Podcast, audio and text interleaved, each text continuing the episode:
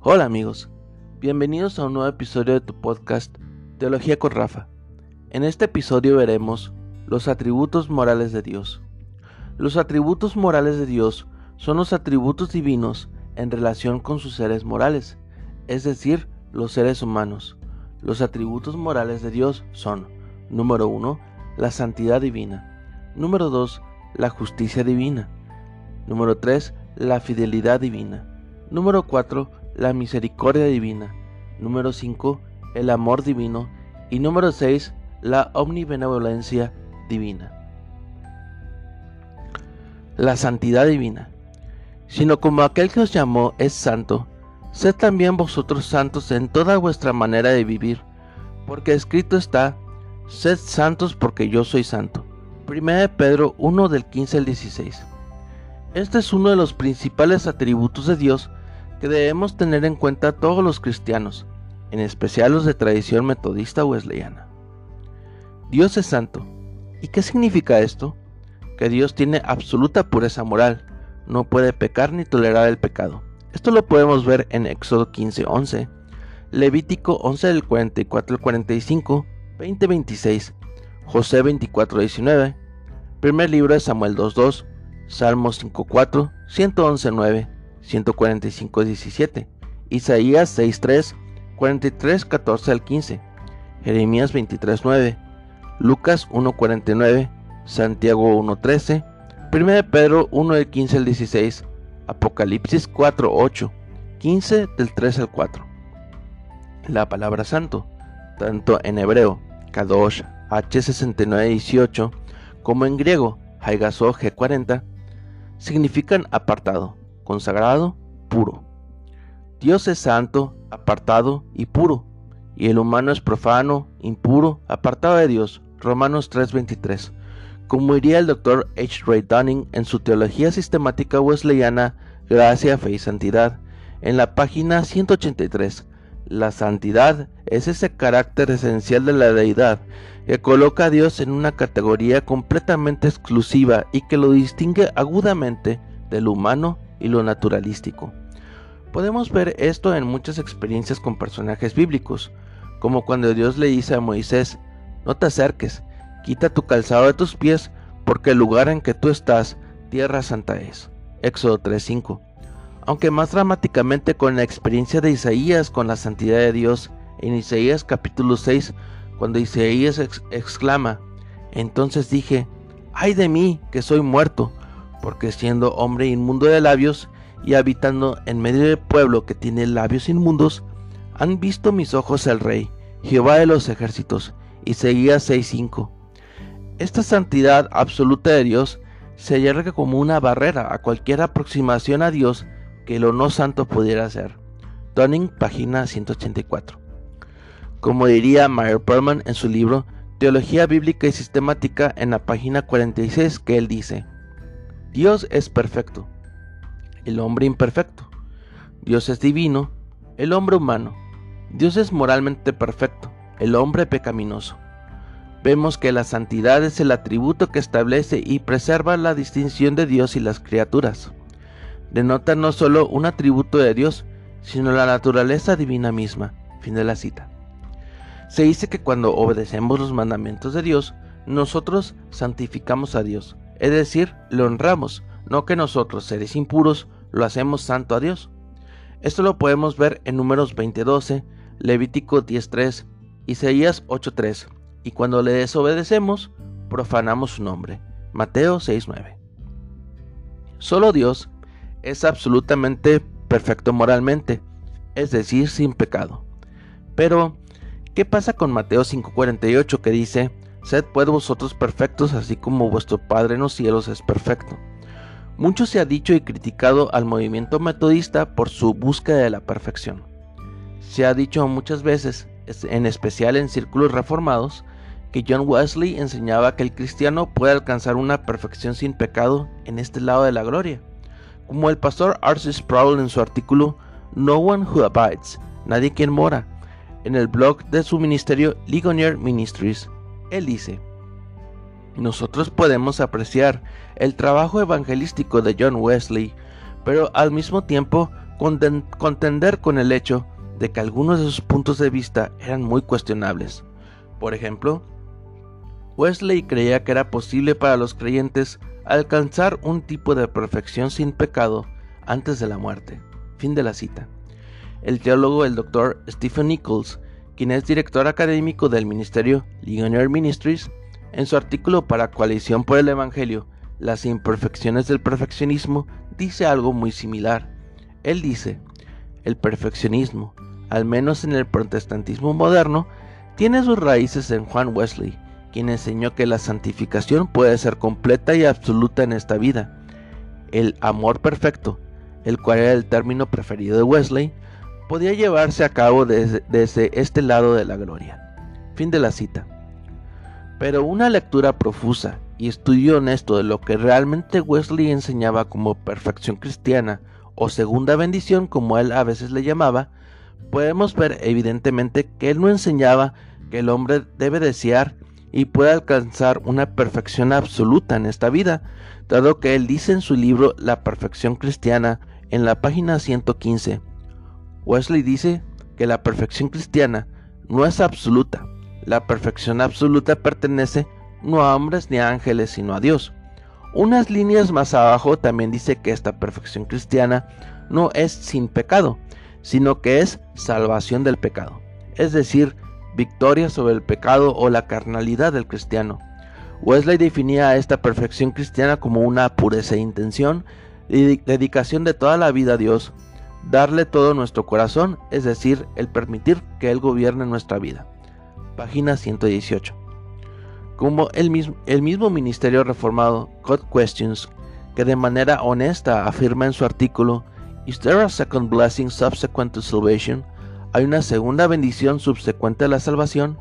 Ellos dicen que, mientras el lenguaje de Wesley puede ser a veces confuso, es aparente que Wesley se apartaba del concepto moderno de la perfección sin pecado, sino que enseñaba que los creyentes crecerían a un punto donde fueran de todo corazón consagrados y obedientes a Cristo. Su énfasis era que los individuos desearán y perseguirán la obra de Dios en sus corazones y que cada pensamiento y acción estuviera de acuerdo a la voluntad divina. Fin de la cita.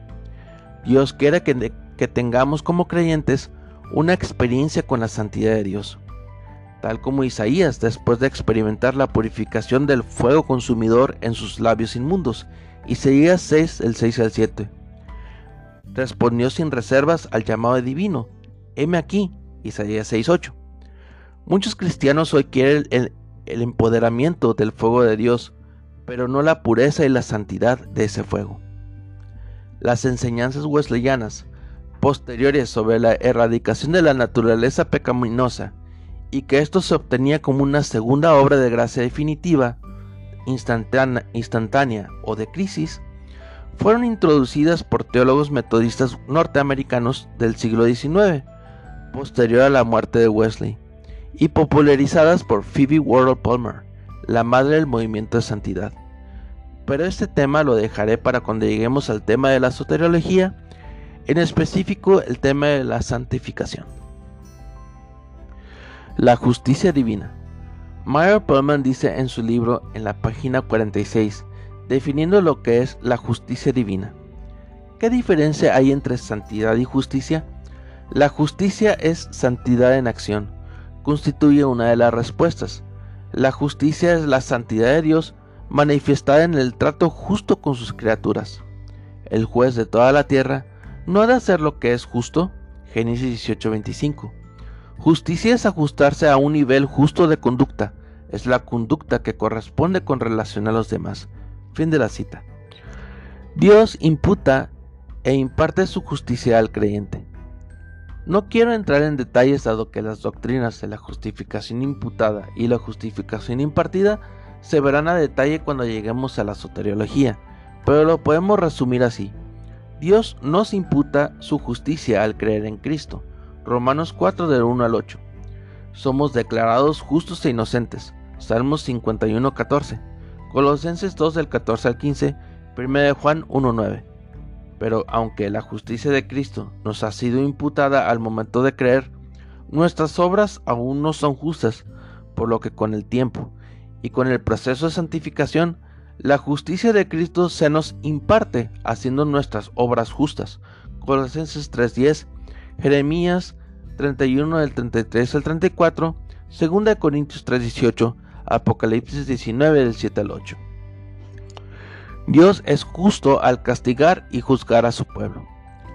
Y habéis ya olvidado la exhortación que como a hijos se os dirige diciendo, Hijo mío, no, no menosprecies la disciplina del Señor, ni desmayes cuando eres reprendido por Él, porque el Señor al que ama disciplina, y azota a todo el que recibe por hijo. Si soportáis la disciplina, Dios os trata como a hijos, porque ¿qué hijo es aquel a quien el Padre no disciplina? Pero si se os deja sin disciplina, de la cual todos han sido participantes, entonces sois bastardos y no hijos.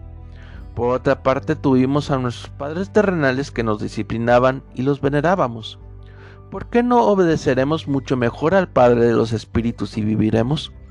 Y aquellos ciertamente por pocos días nos disciplinaban como a ellos les parecía, pero este para lo que nos es provechoso, para que participemos de su santidad. Es verdad que nuestra ninguna disciplina al presente parece ser causa de gozo, sino de tristeza, pero después da fruto apacible de justicia a los que en ella han sido ejercitados. Hebreos 12 de 6 al 11.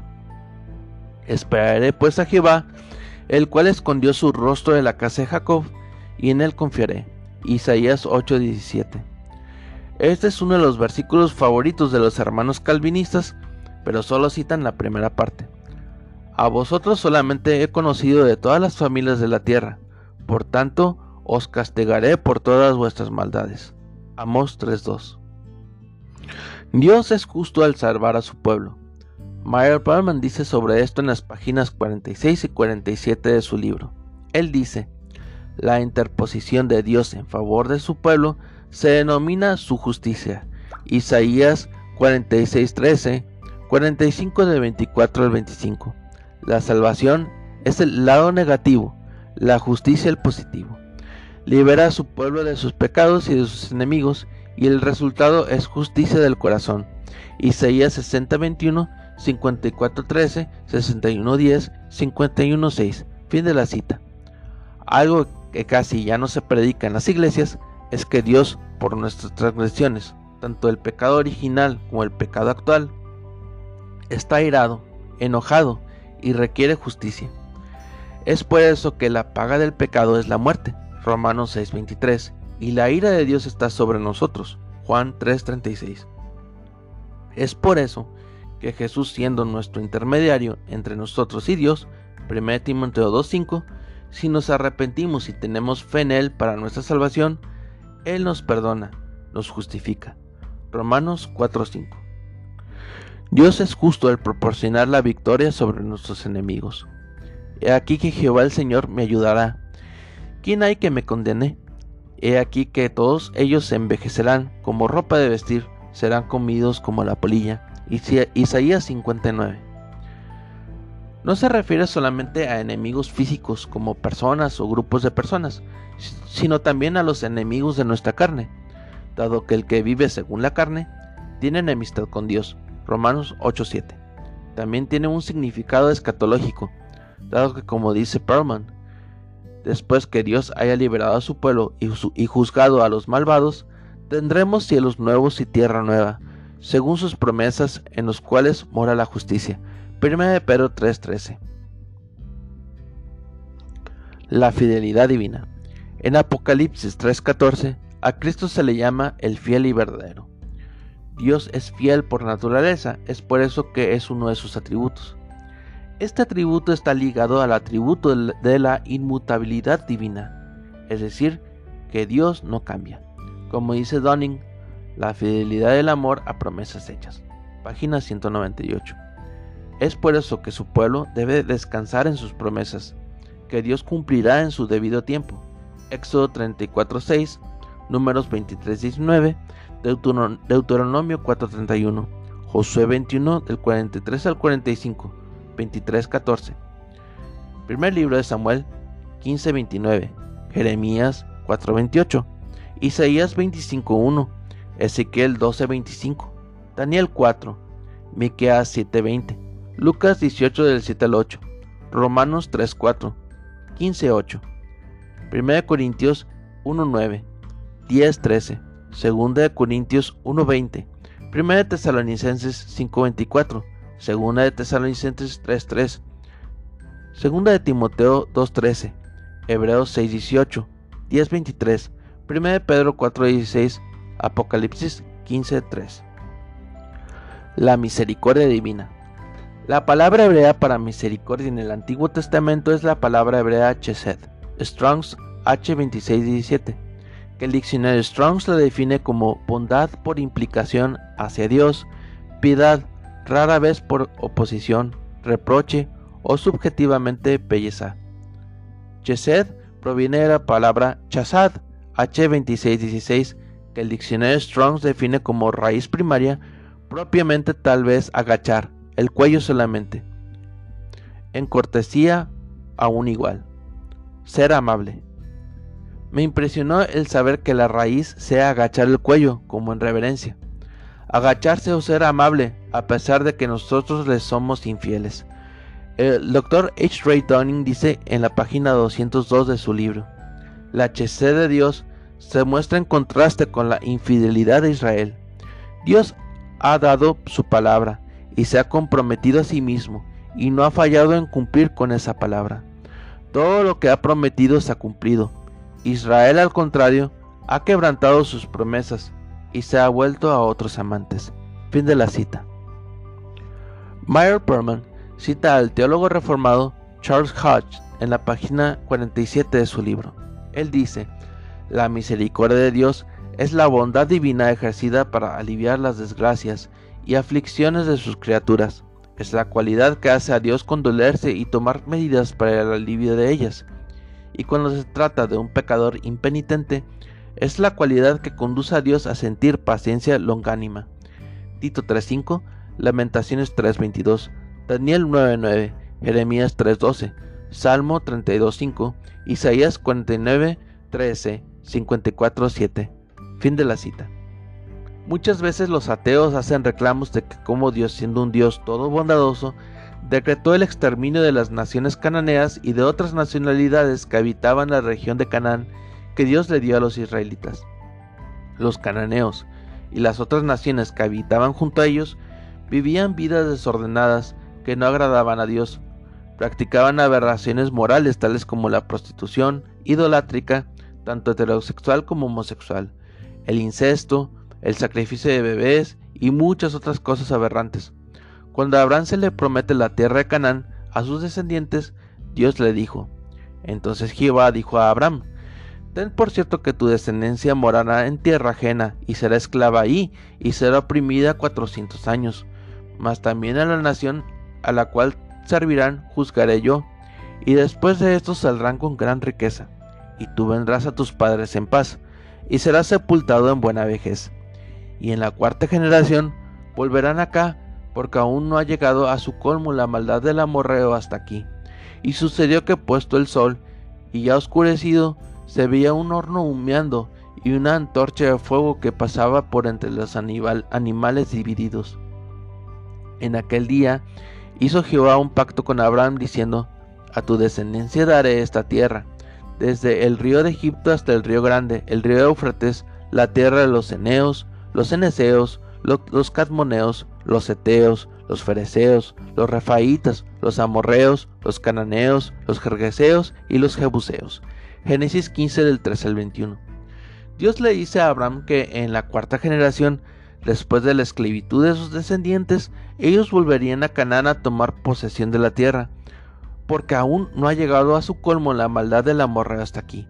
Todavía faltaban tres generaciones antes de la esclavitud, Isaac, Jacob y sus doce hijos, por lo que el periodo de gracia para el arrepentimiento de los cananeos y sus vecinos fueron de ocho generaciones.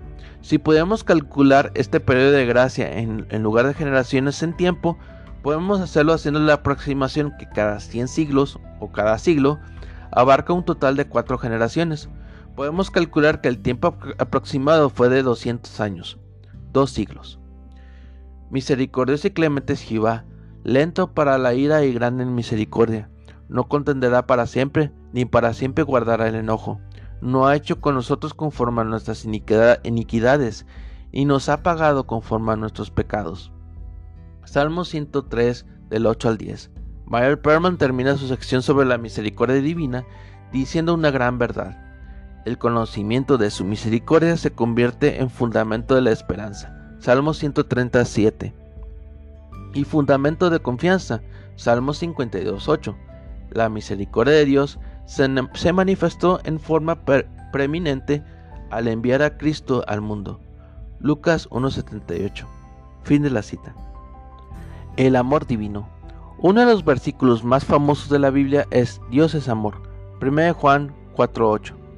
Ahí nos habla del carácter de Dios, que Dios es amor, es amor ágape, amor sacrificial, la expresión máxima del amor. El doctor Paul G. Karam dice sobre el amor como parte del carácter de Dios en la página 19 de su libro Fundamentos de la Fe. Dios es amor, 1 Juan 4.7, versículo 21. El amor es más que un sentimiento. El amor es carácter. El amor involucra sacrificio y es totalmente desinteresado. El amor es un compromiso con otro. Dios nos amó cuando no había razón para ello. Romanos 5.8. Dios nos amó tanto que dio a su Hijo unigénito para hacer el rescate de nuestras almas prisioneras y en peligro. El amor es la fortaleza de poner a otros antes que a nosotros. Dios no es egoísta en absoluto. Si los matrimonios fueran edificados sobre esta clase de amor, nunca fallarían. Fin de la cita. Meyer Perlman dice, el amor es el atributo de Dios por cuya razón desea mantener una relación personal con los que llevan su imagen y especialmente con los que han sido hechos santos y son como Él en carácter. Fin de la cita. La omnibenevolencia de Dios. La omnibenevolencia de Dios significa que Dios es todo bondadoso. En Dios no hay malicia ni el deseo de hacer mal a ninguna de sus criaturas, solo por el capricho de hacer sufrir o de hacerle un mal. Terminaré con una cita a Meyer Perman en las páginas 47 y 48 de su libro que habla sobre la omnibenevolencia divina. La bondad de Dios es ese atributo en razón del cual imparte vida y otras bendiciones a sus criaturas. Salmo 25.8, Nahum 1.7, Salmo 145.9, Romanos 2.4, Mateo 5.45, Salmo 31.19, Hechos 14.17, Salmo 68.10, 85.5. Fin de la cita. Con esta entrega doy por terminado el tema de los atributos divinos. En la próxima entrega veremos el último tema de la sección de teología, la doctrina de la Trinidad. Espero que haya sido de bendición a tu vida. Las obras que cité directamente e indirectamente para la elaboración de este episodio son Meyer Pullman, Teología Bíblica y Sistemática, Editorial Vida 1992, H. Ray Dunning, Gracia, Fe y Santidad, Casa Nazarena de Publicaciones 2018, Arcis Sproul, No One Who Abides, Ligonier Ministries, Stephen Nichols, Las Imperfecciones del Perfeccionismo, Coalición por el Evangelio, John Wesley, La Perfección Cristiana, Casa Nazarena de Publicaciones 1998, God Questions, Is there a second blessing subsequent to salvation? Paul G. Fundamentos de la Fe, Instituto Bíblico Jesucristo, 2008.